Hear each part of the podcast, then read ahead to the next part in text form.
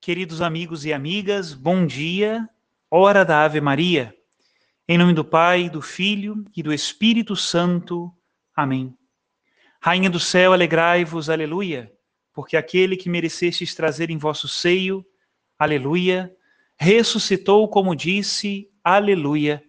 Rogai a Deus por nós, aleluia. Exultai e alegrai-vos, ó Virgem Maria, aleluia pois o Senhor ressuscitou verdadeiramente. Aleluia. Oremos. Ó Deus, que vos dignastes alegrar o mundo com a ressurreição do vosso Filho, nosso Senhor Jesus Cristo, concedei-nos, vos suplicamos, a graça de alcançarmos, pela proteção da Virgem Maria, sua mãe, as alegrias da vida eterna. Pelo mesmo Cristo nosso Senhor. Amém. Ave Maria, cheia de graça, o Senhor é convosco. Bendita sois vós entre as mulheres, e bendito é o fruto do vosso ventre, Jesus. Santa Maria, Mãe de Deus, rogai por nós, pecadores, agora e na hora de nossa morte. Amém. Em nome do Pai, do Filho e do Espírito Santo. Amém. Queridos irmãos e irmãs, hoje, quarta-feira desta sétima semana da Páscoa, semana de oração pela unidade dos cristãos novena de Pentecostes, rezemos juntos a oração do dia.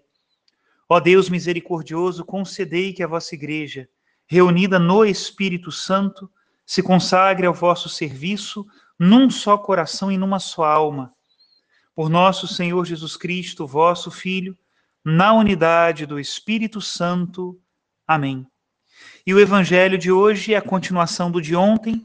Estamos no capítulo 17 de São João Leremos hoje a partir do versículo 11.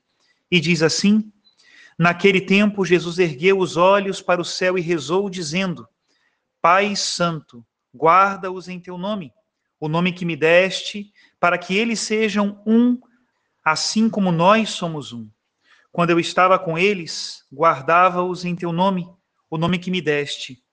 Eu guardei-os e nenhum deles se perdeu, a não ser o filho da perdição para se cumprir a Escritura. Agora eu vou para junto de ti e digo estas coisas estando ainda no mundo, para que eles tenham em si a minha alegria plenamente realizada. Eu lhes dei a tua palavra, mas o mundo os rejeitou, porque não são do mundo como eu não sou do mundo. Não te peço que os tires do mundo, mas que os guardes do maligno. Eles não são do mundo como eu não sou do mundo. Consagra-os na verdade. A tua palavra é verdade. Como tu me enviaste ao mundo, assim também eu os enviei ao mundo. Eu me consagro por eles, a fim de que eles também sejam consagrados na verdade.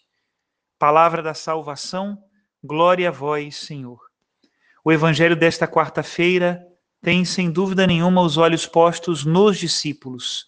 Jesus reza por nós reza pelos seus discípulos daquele momento e pelos seus discípulos de todos os tempos. Uma vez que ele suba para o Pai, se inaugurará no mundo uma nova modalidade da sua presença. Eu compartilho com todos a homilia do último domingo, que nos fala justamente desta realidade. Peço a Deus que seja de proveito àqueles que a escutarem. Queridos irmãos, queridas irmãs, hoje celebramos a ascensão do Senhor e como eu disse no início da celebração, essa solenidade de hoje completa a graça da Páscoa. Nós sabemos que desde aquele momento em que Jesus ressuscitou dos mortos, na madrugada do domingo de Páscoa, o seu corpo humano já assumiu características de um corpo glorioso. Nós sabemos que depois da ressurreição, Jesus podia entrar no cenáculo, ainda que as portas estivessem fechadas o Senhor também conseguia estar agora em um lugar e logo em seguida em outro lugar muito distante, como aconteceu quando ele acompanhou os discípulos que iam a caminho de Emaús. O corpo de Jesus já era então o corpo glorioso, que não pode ser tocado pela morte nem pela dor. Porém, antes da ascensão, ainda faltava um grau de glória a este corpo glorioso de Jesus. Antes da ascensão, Jesus ainda podia ser confundido com um homem normal. Maria Madalena o confundiu com o jardineiro. Os discípulos de Emaús achavam que ele era mais um peregrino de Jerusalém. E os outros discípulos, na pesca no lago de Genezaré, depois da ressurreição, achavam que Jesus podia ser mais um homem na praia, talvez um outro pescador que perguntava se eles tinham pescado alguma coisa. Porém, depois da ascensão ao céu, o que nós estamos celebrando hoje, nós confessamos que Cristo se sentou à direita do Pai. Se sentou no sentido de um rei que se senta no seu trono, de alguém que assume o poderio. Esse é o sentido de sentar-se à direita do Pai. E nós confessamos também que ele virá julgar os vivos e os mortos, e o seu reino não terá fim. É um grau de glória maior. Agora, Cristo já não pode mais ser confundido com um homem normal. Foi esse Jesus que Saulo encontrou no caminho de Damasco. E o fulgor de Cristo era tão grande que Saulo ficou cego. A glória do Cristo ressuscitado, agora sentado à direita do Pai, é maior do que antes.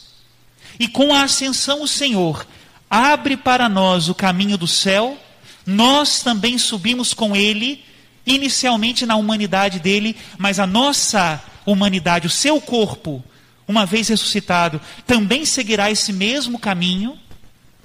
E além disso, além de abrir o caminho para o Pai, o Senhor inicia no mundo uma nova modalidade da Sua presença. Nós confessamos, e não é um prêmio de consolação ou uma poesia, o Senhor está vivo e verdadeiro na Sua humanidade e na Sua divindade no meio de nós porém não está mais como estava naquele período entre a ressurreição e a ascensão. Aquele período em que ele era confundido com um homem. Não, agora a modalidade do Senhor é mais plena. Ele pode estar em todos os lugares ao mesmo tempo. E nós não estamos falando de um prêmio de consolação. Nós estamos falando da presença verdadeira e real do Senhor. E onde ele está? O Senhor está nos sacramentos da igreja, o Senhor está na palavra e o Senhor está na reunião da caridade fraterna. Aí está o Senhor. Se nós lemos o relato da ascensão, segundo o Evangelho de Mateus, são esses os três elementos que o Senhor nos fala. Ele envia os discípulos a pregar, então é a palavra, a batizar, são os sacramentos, e a ensinar os seus mandamentos. E o seu mandamento é a caridade fraterna. É muito interessante porque, se nós conversarmos, por exemplo, com uma pessoa que não acredita em Deus ou que ainda está se aproximando da fé, ela poderia nos dizer, né? Bom, vocês acreditam que Jesus está aí com vocês e ressuscitado. Onde ele está?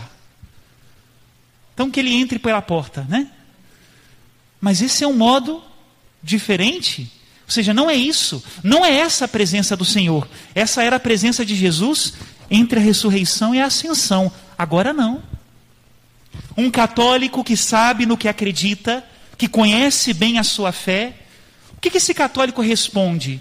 Se alguém chega agora aqui à igreja e pergunta: onde está Jesus? Bom, sem dúvida, hein? Um católico que conhece a sua fé vai dizer: o Senhor está no sacrário. O Senhor está na palavra. O Senhor está na nossa reunião fraterna. E mais uma vez eu repito: isso não é um prêmio de consolação, isso é verdadeiro. Quando nós nos encontramos com o Senhor nos sacramentos, aí Ele está. Antes da sua ascensão e antes do envio da igreja, tudo isso precisava ser acompanhado de milagres externos, para que nós pudéssemos acreditar. Mas agora, uma vez que o Senhor subiu ao céu e deu autoridade aos seus discípulos de pregar o Evangelho e garantiu que os seus sinais confirmariam a palavra deles, nossa fé se baseia na autoridade dos apóstolos. São Leão Magno, um papa do século V, explica isso de maneira muito bela. Diz assim: tudo o que na vida do nosso redentor era visível passou para os ritos sacramentais. E para que a nossa fé fosse mais firme e autêntica, a doutrina sucedeu à visão, ou seja, a visão deu lugar a doutrina, em cuja autoridade devem se apoiar os corações de todos os que creem, iluminados pela luz celeste. É interessante como nós vemos isso tão claro na história da igreja. Quantos mártires deram a vida por causa da Eucaristia? Primeiro relato de martírio que nós temos em língua latina foi de uns mártires do norte da África, os mártires de Sili. E eles foram martirizados porque eles queriam ir à missa ao domingo. Olha isso. É a famosa frase deles que diz: sem o domingo nós não podemos viver.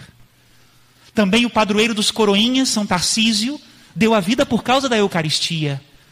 Por quê? Porque ali estava Cristo. Ele sabia que a sua vida não seria tirada, seria transformada, porque ele seguiu ressuscitado. São Maximiliano Maria Kolbe, agora no século XX, na época da Segunda Guerra Mundial, sobre o problema do nazismo, deu a vida pela caridade fraterna, porque ele sabia a quem ele seguia. Nós também na palavra, nos sacramentos, na caridade fraterna, encontramos o Senhor ressuscitado.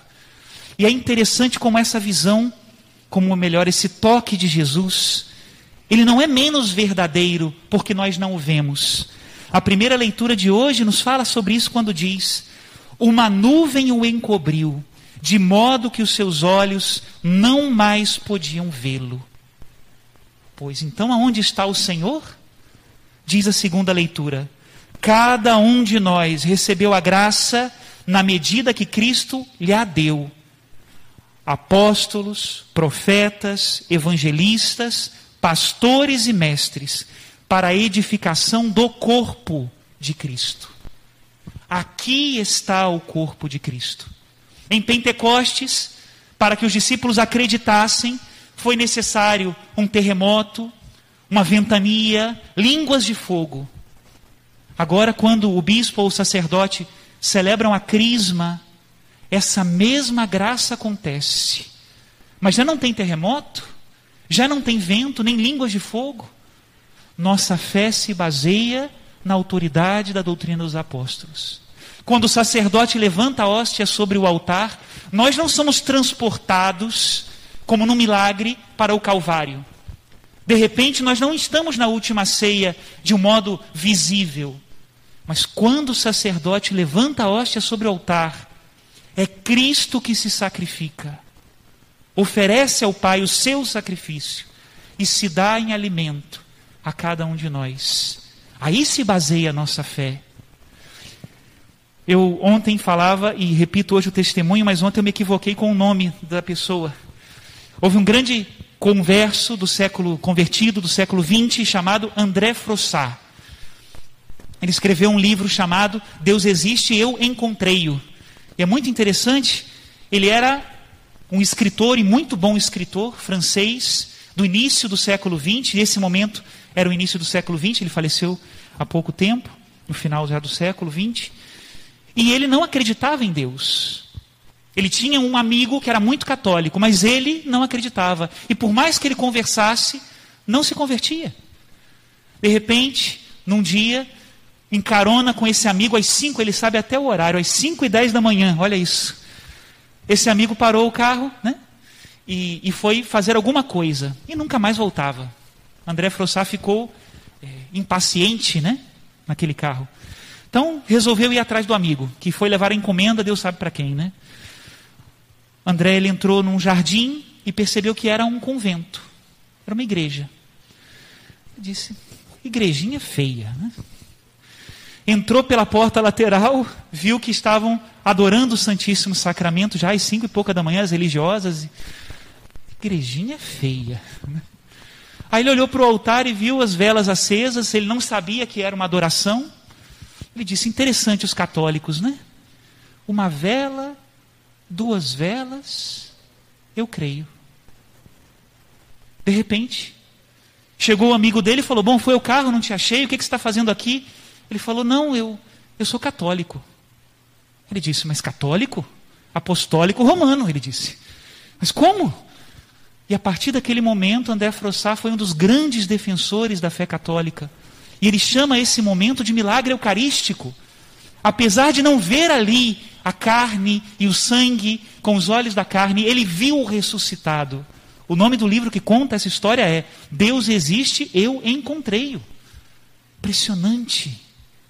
O toque do Senhor ressuscitado é real e nós o desprezamos.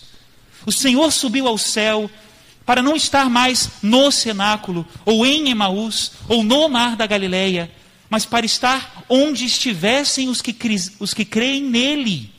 Eu estarei convosco todos os dias. E ele está no meio de nós.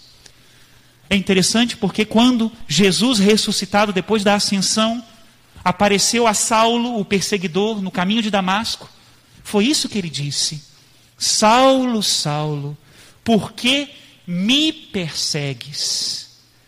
Saulo não perseguia Jesus diretamente, Saulo perseguia a igreja. Mas Jesus se identifica com a igreja, o meu corpo, né? O corpo dele. Por que me persegues? Uma última questão importante a ser colocada em relação a isso é que assim como o corpo de Cristo na história foi perseguido, também a igreja é perseguida. E justamente nesses sinais da ressurreição. Meus irmãos, minhas irmãs, eu não sei até quando nós poderemos pregar publicamente a palavra de Deus. Não sei. Já em muitos países de tradição cristã, isso está sendo proibido. A pregação está restrita aos templos. Países que não são de tradição cristã ou não de moderna tradição, como outros que eram, mas agora não, você não pode converter ninguém ao cristianismo sob pena de morte. Aqui também, em relação aos sacramentos, no Brasil, no início da pandemia, no Brasil, quiseram nos proibir de distribuir a Eucaristia às pessoas que vinham à missa. Não conseguiram, mas quiseram. Também em relação à caridade fraterna. Meus irmãos, a caridade cristã não é pura filantropia, é outra coisa. Quando São João Bosco, por exemplo, reunia os órfãos de Roma no início da Revolução Industrial, ou então aquelas crianças que ficavam sozinhas o dia todo porque os pais estavam nas fábricas, quando São João Bosco as reunia, não reunia simplesmente para dar-lhes uma educação, e refeições e tirá-las da violência. Não. São João Bosco as reunia para levá-las ao céu. Isso é caridade cristã. Madre Teresa recolhia das ruas não os doentes que podiam ser curados. Madre Teresa recolhia os moribundos, porque tinha a esperança de apresentar-lhes Cristo e levá-los ao céu. Essa é a caridade cristã. A filantropia é muito bem aceita por qualquer um. Agora, a caridade cristã nem sempre. Se vocês têm dúvida, perguntem àqueles religiosos e religiosas que mantêm orfanatos, asilos, casas de recuperação. Quando se fala o nome de Cristo, muitas portas se fecham, muitas, muitas. Peçamos a Jesus a graça de permanecermos unidos ao seu corpo, unidos na palavra, nos sacramentos, na caridade, para que com ele também nós subamos ao céu. Louvado seja nosso Senhor Jesus Cristo. Para sempre seja louvado. Que Deus nos conserve sempre na verdade, que nós sempre estejamos unidos a Cristo. Desça sobre todos vós a bênção de Deus Todo-Poderoso, Pai, Filho e Espírito Santo. Amém.